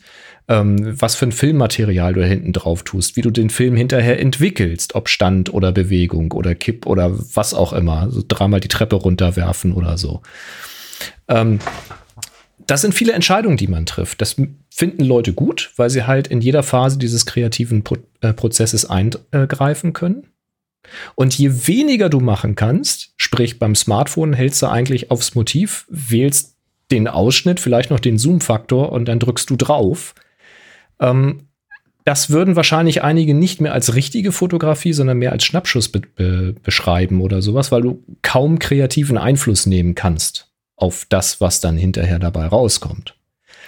Ähm, und vielleicht kommt das so ein bisschen aus dieser Richtung. Und dieser Unterschied, warum diese, die Computational Photography anders bedacht wird als jetzt Hilfsysteme wie Autofokus, ähm, da könnte ich mir vorstellen, dass eben diese Computational Photography für dich ja eine kreative Entscheidung übernimmt. Also der Computer, die AI entscheidet für dich, wie das Bildergebnis aussieht, wie die Kontraste sind, die Schärfe ist, ob der Himmel jetzt hell oder dunkel ist, ob die Wolken rauskommen oder nicht, ob das Motiv im Vordergrund eine Silhouette ist oder nicht. Das übernimmt alles der Automat für dich. Also Stichwort Smartphone drauf und fertig, wenn wir von dem, was wir beim Smartphone eben kennen, wenn wir davon ausgehen. Bei einem Autofokussystem wiederum ist es ja mehr so ein Werkzeug. Das ist etwas, das kannst du einschalten oder ausschalten. Du kannst bestimmen, ob du einen Autofokus oder einen manuellen Fokus haben willst. Du kannst bestimmen, ob du ein Tracking haben willst oder nicht. Und du kannst das Tracking noch justieren und kannst sagen, was willst du denn tracken und wie willst du tracken. Das heißt, es ist ein Werkzeug, was du nutzt oder aber auch weglassen kannst. Du hast die Option. Und ich könnte mir vorstellen, ich habe hier mal so aufgeschrieben, so ein Presslufthammer ist halt schneller als eine Spitzhacke. Also wenn du die Wahl hast zwischen einem Presslufthammer und einer Spitzhacke, dann wirst du wahrscheinlich den Presslufthammer nehmen, wenn du schnell vorankommen willst. Aber du wirst vielleicht die Spitzhacke nehmen, wenn du etwas präziser arbeiten willst oder gezielter arbeiten willst. Ja, oder du hast ein Werkzeug, was es dir halt erlaubt, dann den Autofokus eben nicht als Autofokus, sondern als Halbautofokus zu verwenden, mhm. wo du noch aussuchst, wo er hinfokussieren soll. Und Zum dann Beispiel? ist er ein reines Werkzeug. Dann ist er dein kreatives Werkzeug. Dann hast du die volle Kontrolle. Aber genau. Ähm, und ermöglicht dir vielleicht eine höhere Ausbeute, also zum Beispiel Vögel im Flug oder so etwas, Ähm, ja. Da ist natürlich sehr, früher sehr, sehr, sehr viel handwerkliches Geschick und viel, viel Übung nötig gewesen. Man hat sehr, sehr viel Ausschuss gehabt. Man hat sehr viele Vögel eben nicht fotografiert oder zumindest nicht scharf fotografiert. Und immer bessere, schnellere und präzisere Autofokussysteme ermöglichen einfach eine höhere Trefferquote, ohne dass du acht Stunden am Tag Vögel fotografieren üben musst. Mhm. Ähm, und das ist natürlich ein Werkzeug, was auch von Profis, denke ich mal, dankend angenommen wird, weil die einfach, also Profi definiere ich jetzt als Leute, die davon, die von der Fotografie leben müssen, weil das ihr Lebensunterhalt ist, ist für mich definiert das ein Profi, nicht, nicht das, ja. was die Person kann. Und äh, Profis werden das dankend annehmen, weil wenn die schneller fertig sind und schneller ein gutes Ergebnis haben oder an einem Tag mehr Ausbeute haben, dann können sie mehr Geld verdienen damit ähm, oder mehr Aufträge an einem Tag äh, abfotografieren. Also das, das wird, denke ich, einfach dankend angenommen, aber trotzdem würde so ein Fotograf sagen, ich möchte trotzdem ein Bild aus der Kamera haben, Stichwort RAW-Bild. Ich möchte das selbst entwickeln, ich möchte diesem Bild eben meinen Look aufdrücken, ich möchte mein Farbschema verwenden, ich möchte selbst entscheiden, wie stark geschärft wird und ob ich den Himmel sehen will oder nicht. Um, ähm, und die Belichtung eben entsprechend vorher justieren. Das ist vielleicht einfach die Diskrepanz dazwischen ähm, wobei ich jetzt nicht sage, dass das eine besser oder das andere schlechter ist. Ähm, denn die Frage ist ja, wer ist die Zielgruppe von dem Ganzen? Im Augenblick ist es ja noch so, so ein Smartphone. Wer fotografiert denn eigentlich mit dem Smartphone? Ja, du und ich, wir fotografieren auch mit dem Smartphone und wir machen das durchaus auch, also vielleicht jetzt nicht die Smartphone-Fotografie professionell, aber wir fotografieren beide professionell und es gibt äh, viele Profifotografen draußen, die auch mit dem Smartphone fotografieren. Aber mal Hand aufs Herz, wie viele von denen fotografieren mit dem Smartphone, um mit den Smartphone-Bildern Geld zu verdienen? Also ich denke mal. Moni, Moni ist gerade im, im, Slack und sagt, ich bin mir nicht sicher, ob das Werkzeug das Problem ist oder eher das Konzept Fotoclub. Fotoclub, ja, das ist, ist es ist die Frage, wer in diesem Fotoclub sitzt, oder? Oder Eben, worüber man diskutiert. Da will ich jetzt mal gar nicht schlecht reden an der Stelle. Aber ich denke mal, so ein Smartphone, das ist in der Regel in der Hand des Laien. Ja, du hast einfach eine Möglichkeit, hast immer eine Schnappschusskamera dabei, mit der du natürlich auch mehr machen kannst. Das, darum soll es jetzt mal nicht gehen. Aber ich sehe es bei mir selber. Ich stehe draußen irgendwo in der Landschaft und mache ein Bild vom Pferd, von Person oder egal wie das Licht ist und die das Smartphone entscheidet automatisch, muss das jetzt ein HDR werden oder nicht. Und wenn es ein HDR werden muss, weil die Kontrastumfänge einfach zu groß sind, dann macht dieses Telefon von sich aus so schnell mehrere Aufnahmen, das würde ich selbst gar nicht hinkriegen, verrechnet die und zeigt mir ein okayes Bild an. Streckenweise sogar ein sehr, sehr gutes Ergebnis. Und das ist vollkommen okay. Das kannst du sofort irgendwie mit der Familie teilen und kannst sagen, guck mal hier, herrlicher Familienausflug und nächstes Jahr kriegst du es wieder in deine Erinnerung gespült und du freust dich einfach. Das ist doch toll. Ich kann das Bild nehmen, ich kann mir Abzüge davon drucken lassen, ich muss da keine Hand mehr anlegen. Das Bild ist so, wie es da rauskommt, vollkommen okay. So. Es wäre aber vielleicht kein Bild, was ich so gemacht hätte, wenn es ein Auftragsshooting gewesen wäre, weil die Entscheidungen, die das Telefon da getroffen hat, vielleicht nicht die sind, die ich getroffen hätte. Bei mir hat das Bild, wenn ich es selbst hätte einstellen können, ein bisschen anders ausgesehen dann benutze ich halt ein anderes Werkzeug dafür. Ich würde aber deswegen nicht den ganzen Tag mit der R6 draußen rumlaufen und dem Teleobjektiv, nur weil ich schnell einen Schnappschuss für die Familie machen könnte. Das ist, ich denke, das sind einfach unterschiedliche Zielgruppen oder unterschiedliche Aufgaben, die damit gelöst werden. Und bei der Profifotografie habe ich mir so, so ein paar, also pure Fotografie, ja, so reine Fotografie, Raw-Fotografie, wie auch immer, äh, habe ich mal so ein paar Sachen aufgeschrieben. Es gibt Leute, die machen äh, Reportagefotos im Bundestag. Es gibt aber auch Sportfotografen. Und bei Sportfotografen gibt es welche, die sind in der Halle oder sind draußen unterwegs. Die müssen Entscheidungen treffen. Du kannst Modefotos machen, Hochzeitsbilder oder Familienfotos machen. Und du hast immer andere Herausforderungen, andere äh, Zielgruppen, die du mit den Bildern äh, befriedigen möchtest. Ähm, du kannst aufwendige Blitzlicht-Setups machen, Porträtfotos machen. Du kannst Tageslicht nehmen oder vorhandenes Kunstlicht nehmen. Und äh, hatten wir schon den eigenen Look oder die eigene Bildsprache, also Farbsprache äh, auf das Bild legen. Jetzt ist es doch aber so, wenn du jetzt in der Reportagefotografie unterwegs bist und so eine Kamera wie eine Nikon Z7, eine Alpha A9 oder eine R6 oder R3 hätten die Option, auch eine Computational Photography zu haben, die über eine Objektivkorrektur hinausgeht, sondern eher in Richtung so Smartphone-Umfang ginge. Ich könnte mir vorstellen, dass so jemand, der im Bundestag Reportagefotografie macht, da durchaus nicht böse wäre. Oder bei Sportaufnahmen draußen im scheiß Mittagslicht durchaus nicht böse wäre, wenn die Kamera dann vernünftigen Kontrast von sich aus hinzimmert und du eigentlich nur noch draufhalten musst und den richtigen Moment treffen möchtest. Also ich glaube schon, dass auch die Profi-Zielgruppen äh, durchaus da Vorteile sehen würden, wenn sie hinterher ein Ergebnis bekommen, was sie noch anpassen können. Weißt du, dass du nicht irgendwie ein fertiges JPEG hast und dann ist es so und du kannst jetzt noch ein bisschen am Kontrast schrauben oder so, sondern wenn du quasi einen Serviervorschlag bekommst, aber dann die Möglichkeit hast, dass dieser Serviervorschlag quasi noch im RAW ist, sodass du dann in der Bildbearbeitung, wenn du das möchtest, noch sagen kannst, okay, mach den Himmel doch ein bisschen heller oder doch ein bisschen dunkler oder nimm das HDR noch ein bisschen zurück oder ein bisschen stärker rein oder solche Geschichten. Aber dass man zumindest irgendwie also ich würde mir manchmal durchaus wünschen, dass meine Kamera mehr von den Möglichkeiten hätte, die mein Smartphone hat. Aber ich möchte es nicht eingebacken haben ins Bild. Vielleicht kommt daher immer so diese Diskrepanz. So ein Autofokus ist ja nicht eingebacken in dein Bild. Das ist ja nur das Werkzeug zum Bild. Ne, beim Smartphone ist das Ergebnis ja schon unveränderlich. Ist das ja, das ist Problem? es das wirklich? Jetzt, da, da müssen wir gleich noch mal ein bisschen in die Tiefe gehen. Hm? Weil äh, ein Smartphone macht heute ja Dinge, die, also ich sag mal, Computational Geschichten, zum Beispiel ein Porträtmodus, ist da der Fokus wirklich eingebacken? Oder ist er das nicht? Nein, er ist es nicht, sondern er wird reingerechnet und er lässt sich dann hinterher auch noch mal ein Stück weit ändern, zumindest. Mhm. Ähm, das haben andere schon versucht, äh, so Light.co zum Beispiel mit ihrer 16-Kamera-Kamera und ja, hat sich nicht so und, durchgesetzt. Ne? Äh, natürlich hat sich, oder Lightro, das hat sich nicht durchgesetzt aus technischen Gründen und aus auch vielleicht auch aus kulturell Akzeptanzgründen, aber es ist es ist zumindest der Versuch passiert. Aber du hast heute zum Beispiel die Canon macht doch ähm, das, oder mit ihren Dual-Pixeln, wenn du diese Canon-Software hast, dass du dann halt so zumindest so ein ja, den Fokus noch verschieben wir, kannst. Wir reden davon äh, äh, Pupille außen auf Pupille Mitte oder so. Okay. Also wir reden da wirklich auf, auf ganz winzige Verschiebungen. Das ist nicht wirklich viel.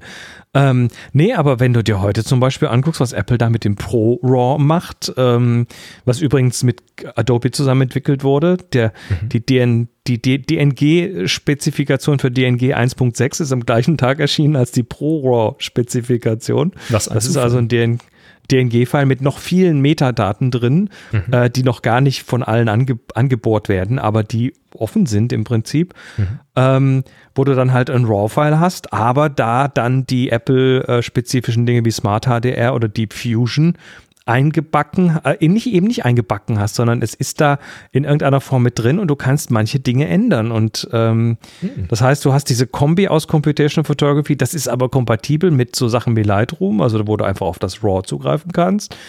Ähm, und aber äh, also es, es, werden, es werden da Sachen kombiniert miteinander, die dann auch weiterhin änderbar bleiben, ähm, die in der Form bis vor einer Weile eben noch nicht möglich waren. Aber das Computational äh, in, der in der Fotografie mit dem iPhone äh, geht in die Richtung, dass da mehr mhm. geht. Also ich schieße immer wieder jetzt Bilder auch mit diesem ProRAW. Da ist, äh, was man nicht dauernd anlassen möchte, weil das sind 25 Megabyte pro Bild. Große Dateien halt, ja, ja. Das, das sind richtig große Dateien. Das einfach nicht, ja.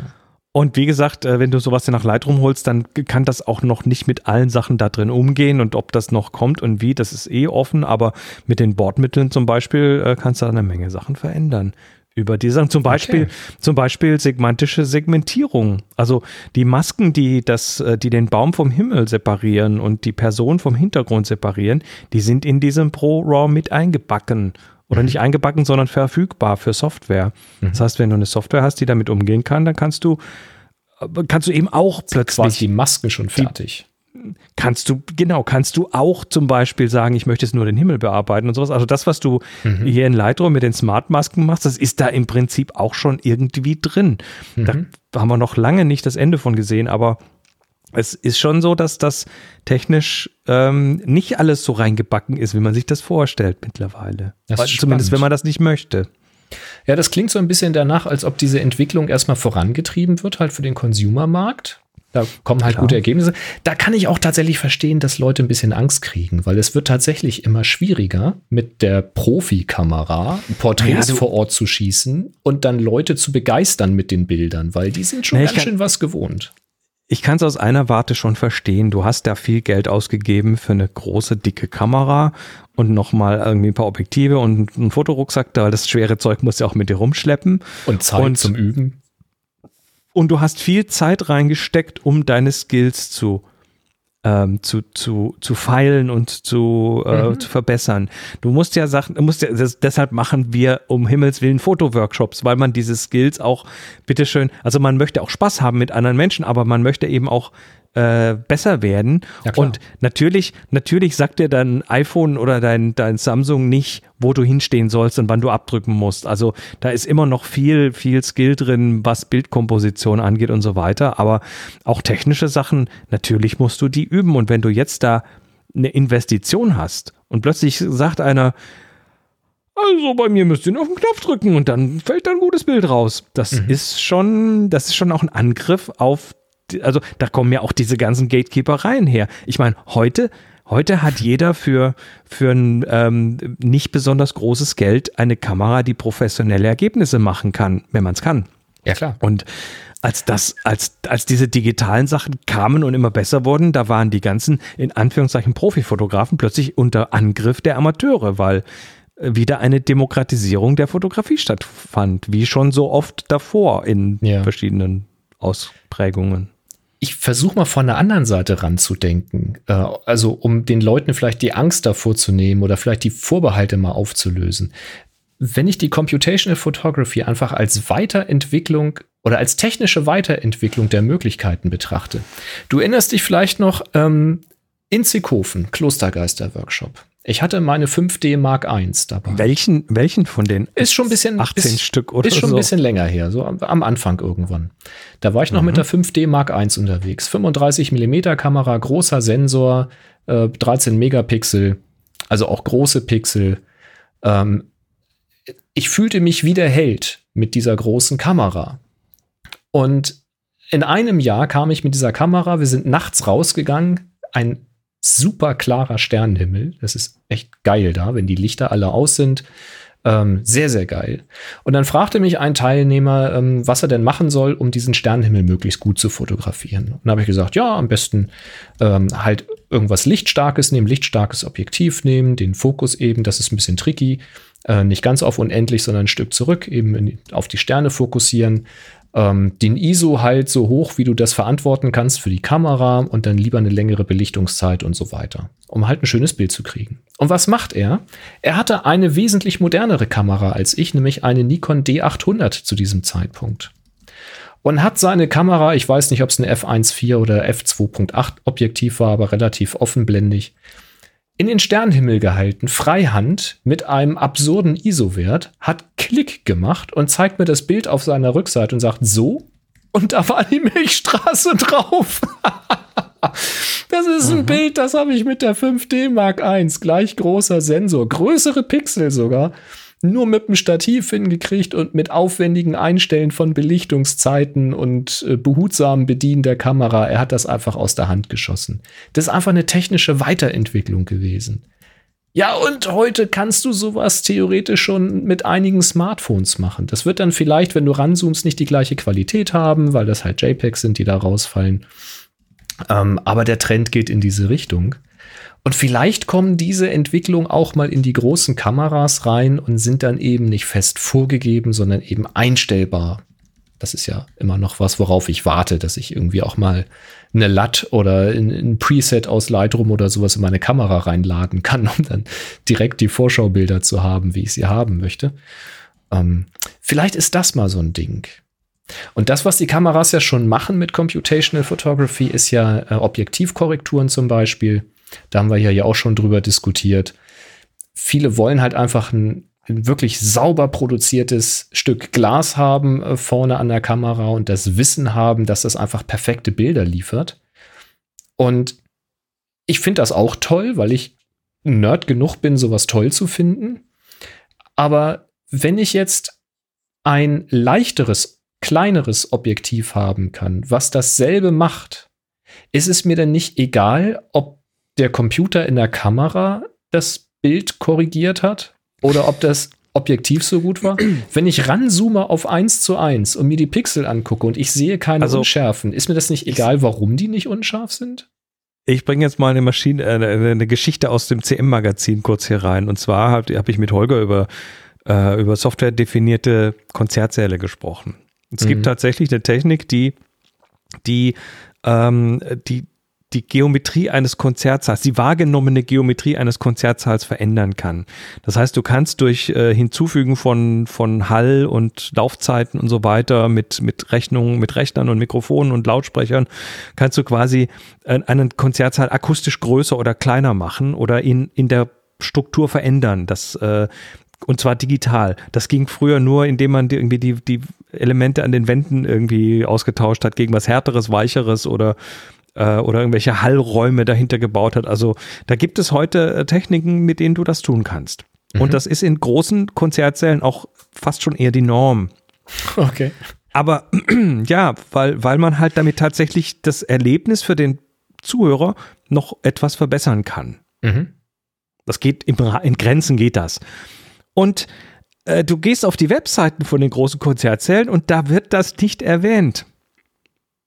Weil die Zuhörer das nicht, die, die würden das nicht akzeptieren. Davon wird zumindest ausgegangen, weil dann ist es ja kein echtes Erlebnis mehr. Dann ist es ja irgendwie fake und äh, obwohl das total viel besser ist eigentlich. Es ist und, auch die Frage, ob das überhaupt erwähnenswert ist.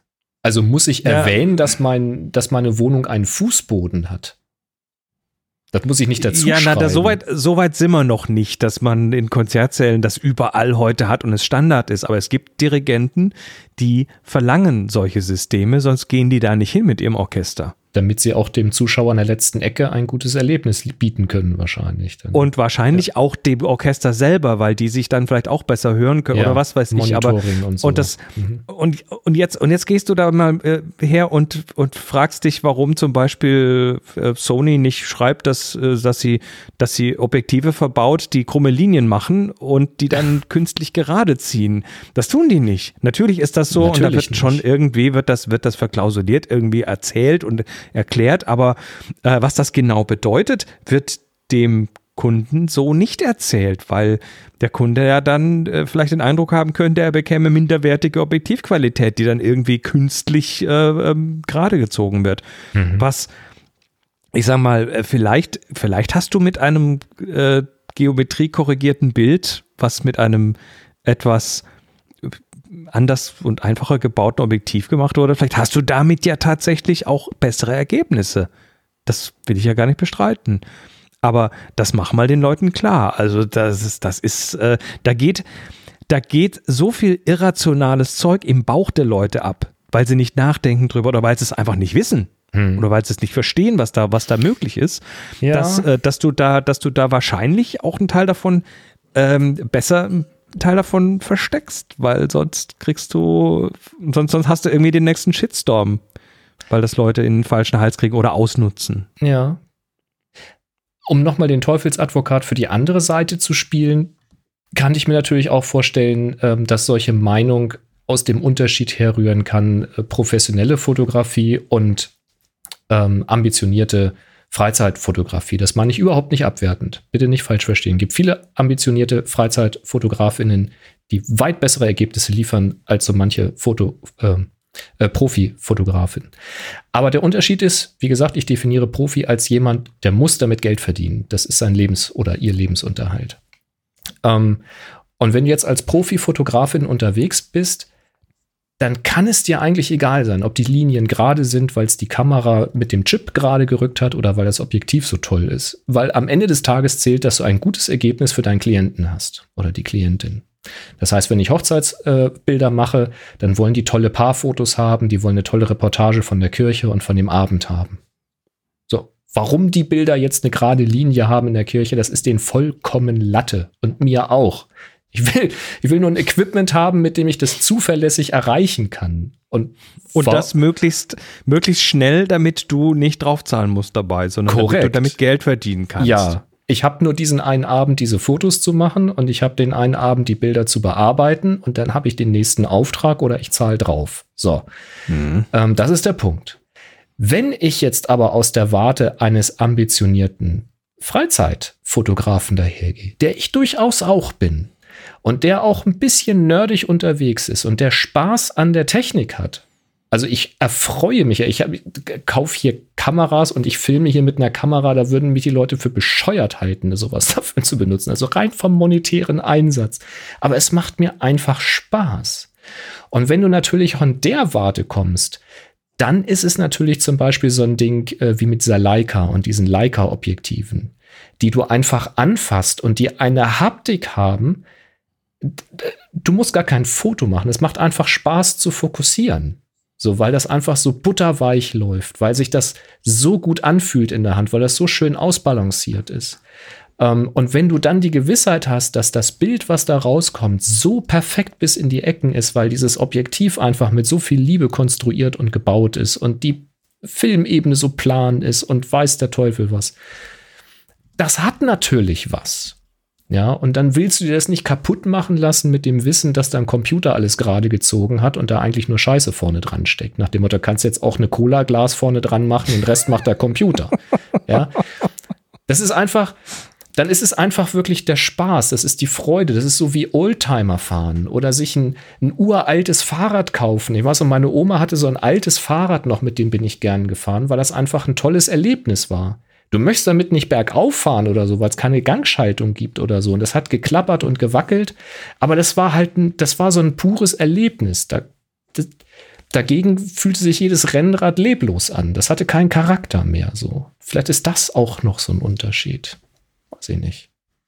Ja, gut. Also vielleicht, vielleicht braucht man beides. Weißt du, du machst ja auch mit Moni, ihr geht ja auch noch mit der Großformatkamera und analog los. Und nehmt euch diese Zeit das zu machen. Und das macht ihr jetzt ja nicht zwingend deswegen, weil die Bildqualität so toll ist, sondern das sind ja die Emotionen, die auch beim Fotografieren dann eine Rolle spielen. Aber du würdest Prozess jetzt wahrscheinlich nicht mit der, du würdest nicht mit der Großformatfotografie losziehen und ein Bandshooting machen. Vermute ich mal.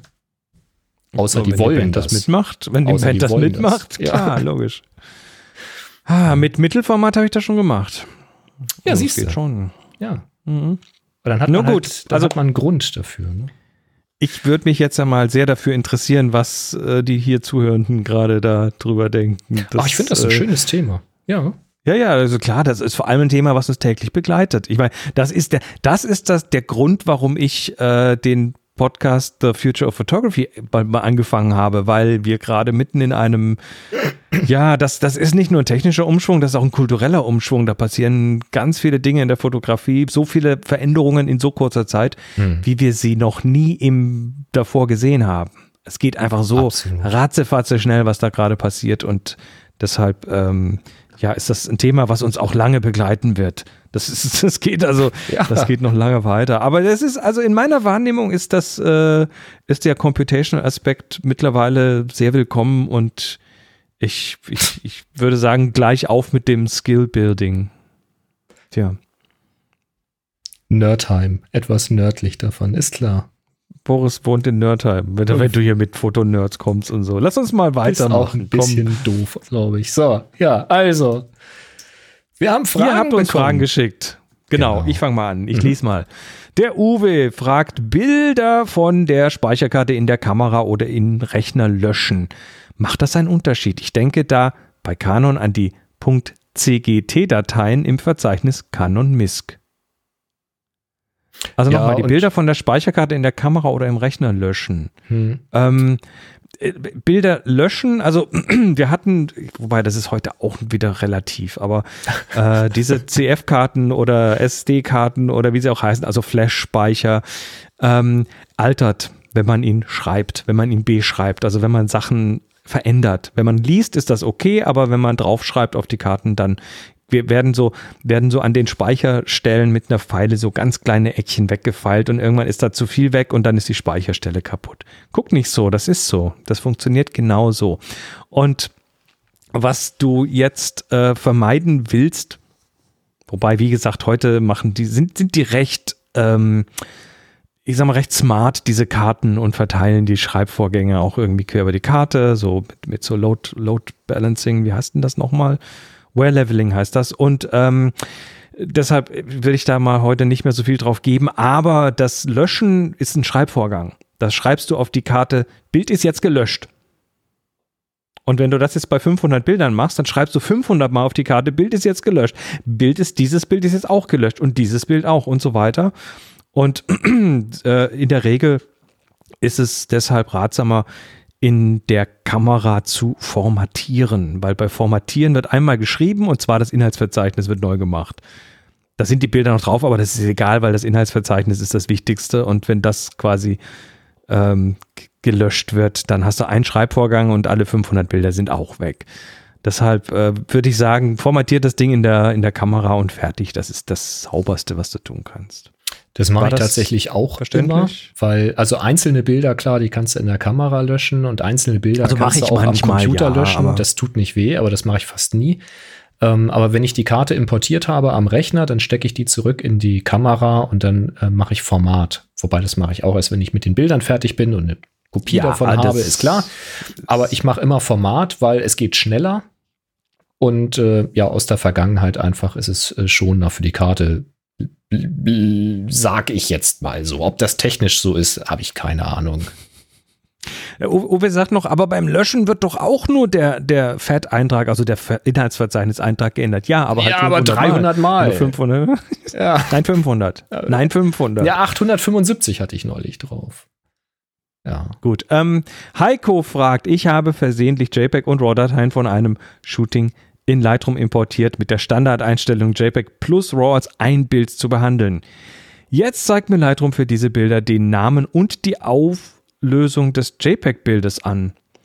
Benutzt Lightroom in der Entwicklung das RAW oder das JPEG? Und wie bekomme ich die JPEG-Bilder raus, ohne die Bewertungen und Stichwörter zu verlieren? Hm, also den Anfang habe ich verstanden, weil man kann in Lightroom sagen, dass man RAW und JPEG importieren möchte, wenn man beides auf der Karte hat.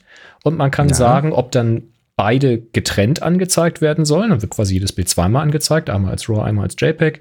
Oder ob es ähm, als ein Bild angezeigt werden soll. Soweit verstehe ich das. Ich hatte das früher auch mal mit JPEG und RAW. Das war schon eine Weile her.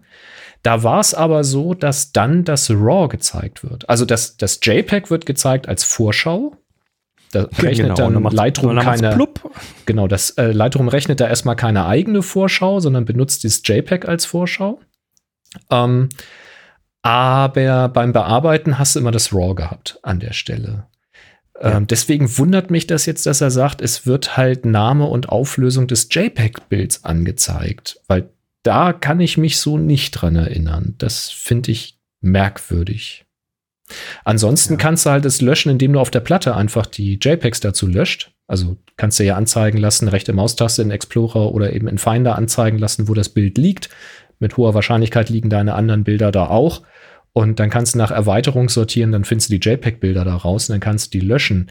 Ähm, da an, jetzt Achtung, Achtung, Konjunktiv, da sollte nichts verloren gehen weil äh, Lightroom weiß, äh, dass die RAWs da sind und die ganzen Bearbeitungen sind in der Datenbank und nicht in dem Bild. Wenn du da aber sicher gehen willst, machst du bitte vorher ein Backup von dem Verzeichnis und von der Lightroom-Datenbank. Ähm, und dann kannst du im Zweifel äh, beides wiederherstellen und dann einen anderen Ansatz versuchen. Zum Beispiel die Bearbeitung in die Sidecar-Files schreiben lassen dann hast du noch eine dritte Datei neben RAW und neben JPEG hast du dann noch so eine, ist es, ist es eine XML-Datei? Also ist auf jeden Fall eine Sidecar-Datei dabei, ähm, wo die Be Bildbearbeitungen drin sind und dann geht dir das schon mal auf gar keinen Fall verloren. Das kannst du mich daraus dann auch wieder herstellen. So würde ich da mhm. vorgehen. Gut, dann die letzte Frage darfst du vorlesen, weil die beantworte ich. Ja, äh, der Marco fragt, Hand aufs Herz, warum will ich als Besitzer der ersten Auflage unbedingt die angekündigte dritte Auflage von Absolut Analog haben?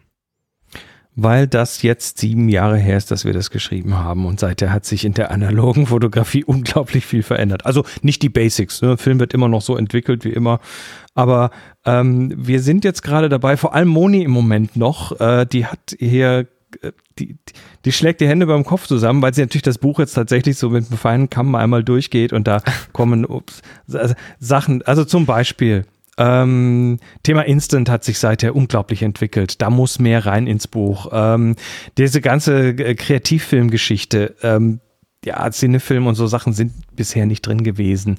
Hm. Ähm, überhaupt Filmlisten updaten, weil es gibt da gibt es Fluktuationen, da gehen Filme raus, die es nicht mehr gibt. Da haben wir in der ersten Auflage noch über Filme geschrieben, die jetzt einfach nicht mehr da sind. Es sind aber auch neue dazugekommen.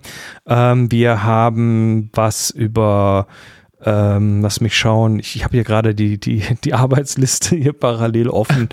Ähm, Entwickler haben sich verändert. Äh, Fixierer äh, gibt es neue. Wir haben ähm, diese ganzen, diese, diese, diese Werkstattliste zum Beispiel, die wir hinten drin haben für Reparaturwerkstätten. Ähm, ja, da gibt es jetzt welche nicht mehr, aber es sind auch neue dazugekommen und das muss zuverlässiger sein. Ähm, äh, Fotostudios, ähm, die wir empfohlen haben, sind, also Fotostudio 13 zum Beispiel ist nicht mehr da. Das haben wir groß im Buch empfohlen. Äh, gibt es nicht mehr. Ja, es gibt einen Nachfolger, aber das muss natürlich abgedatet werden. Ähm, mehr über Thema Farbentwicklung, äh, das Thema Digitalisierung haben wir drin, aber das Thema Abfotografieren zum Beispiel bisher noch nicht wirklich. Also da äh, gibt es dann doch viele, die das eigentlich auch mit, einem, mit einer ordentlichen Kamera und einem Makroobjektiv vielleicht gerne machen würden und dafür was äh, wollen. Wir haben das Thema Staub zusammengefasst in ein eigenes Unterkapitel, weil das ist so zerstreut über das gesamte äh, Buch der ersten und zweiten Auflage, aber äh, das mal wirklich zusammenpacken in ein Thema, weil das ist halt nun mal ein Thema, wenn man Filme entwickelt, dann hat man immer mit Staub zu kämpfen äh, und das mal alles hier ähm, am Stück und so weiter. Also es gibt unglaublich viele Ecken, an denen wir ähm, arbeiten. Lightpiping. Weißt du, was Lightpiping ist? Nein. Ja, das erzähle ich jetzt auch nicht. Da muss man die muss man kaufen. Sehr gut. also absolut, absolut analog dritte Auflage. Natürlich lohnt sich die für alle, auch die, die schon die erste oder die zweite haben, weil da geht gerade richtig viel Arbeit rein und ähm, das wird schon noch mal an vielen Ecken ein anderes Buch werden, ja. Du hast noch einen ganz wichtigen Grund übersehen. Denn mit dem Kauf der dritten Auflage, auch wenn man schon eine Auflage hat, kann man Moni und Chris auch finanziell unterstützen und damit das viele ihrer beiden so. Projekte. Und äh, alleine das sollte es doch schon wert sein. Ja, und äh, wo wir gerade beim finanziellen Unterstützen sind, äh, darf ich nochmal ganz kurz aufs CM-Magazin hinweisen. Ja, da ist jetzt die Ausgabe 9 raus und wow. zwar ähm, mit dem Titel Pilgerfahrt ans Kamener Kreuz. Da rede ich mit dem Thomas Brandt über Licht, über den Preis für Licht und äh, mit Moni über Betrug, Skandal, manipulierte Fotos und mit Holgi über ein trojanisches Pferd von Apple und Okay. Äh, nochmal mit Holgi über Europas größten Ladepark. Da haben wir nochmal ein Mobilthema. Alles auf cmmagazin.com. cmmagazin mit zwei M's in der Mitte, cmmagazin.com. Nicht .de, da kommt ihr zu was ganz anderem. Äh, .com. Und äh, da gibt es die Gratisausgabe zu lesen und die Podcast-Ausgabe, wo dann alles, was wir in Audio drin haben, äh, nochmal als Podcast für den persönlichen Podcatcher-Feed äh, für euch zur Verfügung gestellt wird, gibt es für die Unterstützerausgabe. So, das war die Eigenwerbung. Ja, cool. Dann haben wir jetzt noch. Haben wir Termin? Ja, wir haben einen Termin. Ding, ding, ding, ding, ding. Der Terminkalender. Ding, ding, ding, ding, ding, ding. Und zwar hat uns ein anonymer Mensch hier äh, eine ja, es ist, es ist keine Ausstellung. Es sind 140 Ausstellungen reingeworfen. Die liest aber du jetzt nicht vor. Ich gehe so lange was essen. Die lese ich alle einzeln vor. Nein, ähm, die Foto Wien vom 9.3. bis zum 27.3. Äh, fotowien.at. In 140 Ausstellungen werden bei der Foto Wien Bilder von gleich 500 FotografInnen und Fotografen gezeigt. Die Festivalzentrale befindet sich im Atelier Augarten. Es gibt zahlreiche weitere Locations zu entdecken, die auf die Stadt verteilt sind. Zahlreiche Programmpartner, darunter Museen, Ausstellungshäuser, Galerien, Kunstuniversitäten, Ausstellungsräume, zeigen aktuelle fotografische Positionen aus den Bereichen der künstlerischen, aber auch der Reportage und Modefotografie. Was für ein Event! Das ist der Hammer in Wien vom 9.3. bis zum 27.3. Ja, Wien und Fotografie gehört zusammen. Das ist, das ist einfach Wahnsinn. Ja, also Wien und äh, Kunst würde ich sogar im weitesten. Klar, Fotografie Wahnsinn. ist ja auch Kunst. Echt Wahnsinn. Wir müssen mal ja, das. Äh, ja, sollten wir mal machen. Also äh, haut rein, das waren die Termine und jetzt gibt es noch eine neue eine neue Aufgabe, genau, denn die aktuelle Aufgabe läuft ja jetzt am Donnerstag aus und wird ersetzt durch die frisch gewählte, vor der Sendung im Slack gewählte Aufgabe Fabrik. Diese Aufgabe wird laufen vom 17.03. bis 31.03., was bedeutet, dass ihr im Zeitraum vom 17. März bis zum 31. März 2022 losgeht, ein neues Bild macht zum Thema Fabrik wie ihr diesen Begriff interpretiert, fotografisch. Das Ergebnis ladet ihr dann bei Flickr hoch, stellt es dort in die Happy Shooting Gruppe und vergebt den Tag HS Fabrik. Alles zusammengeschrieben. HS Fabrik. Kein Rautezeichen davor. Einfach nur HS Fabrik in das Tagfeld von Flickr. In der Happy Shooting Gruppe. Und dann kommt das hier an. Ja, dann sagen wir hier mal Danke. Ach ja, hier noch ein kleiner Zusatz. Moni nochmal zum Thema an, absolut Analogbuch. Äh, jetzt mit 25 Prozent weniger Druckfehlern. Wir haben tatsächlich jetzt beim Überarbeiten der zweiten Auflage für die dritte Auflage nochmal Typos gefunden. Wahnsinn. Also man sollte es nicht Irgendwas glauben, aber es immer. sind noch Fehler drin. Es ja. sind noch Typos drin. Oder in, in der Entwicklertabelle auf der einen Seite waren die Verdünnungen mit 1 plus 50 angegeben und auf der anderen Seite mit 1 Doppelpunkt 50, was nicht das gleiche ist. Also. Nein. Ja. Hm. Wird jetzt Aber nur 25 Prozent weniger Druckfehler. Ihr habt also noch was drinne gelassen für die vierte Auflage. Das finde ich gut. Ja, ihr müsst ja auch was finden können. Ja. Also es muss ja auch ein gewisses Erfolgserlebnis da sein, wenn man was gefunden hat. Kann man die Fehler an euch melden? Verlost ja, ihr da noch natürlich. irgendwas?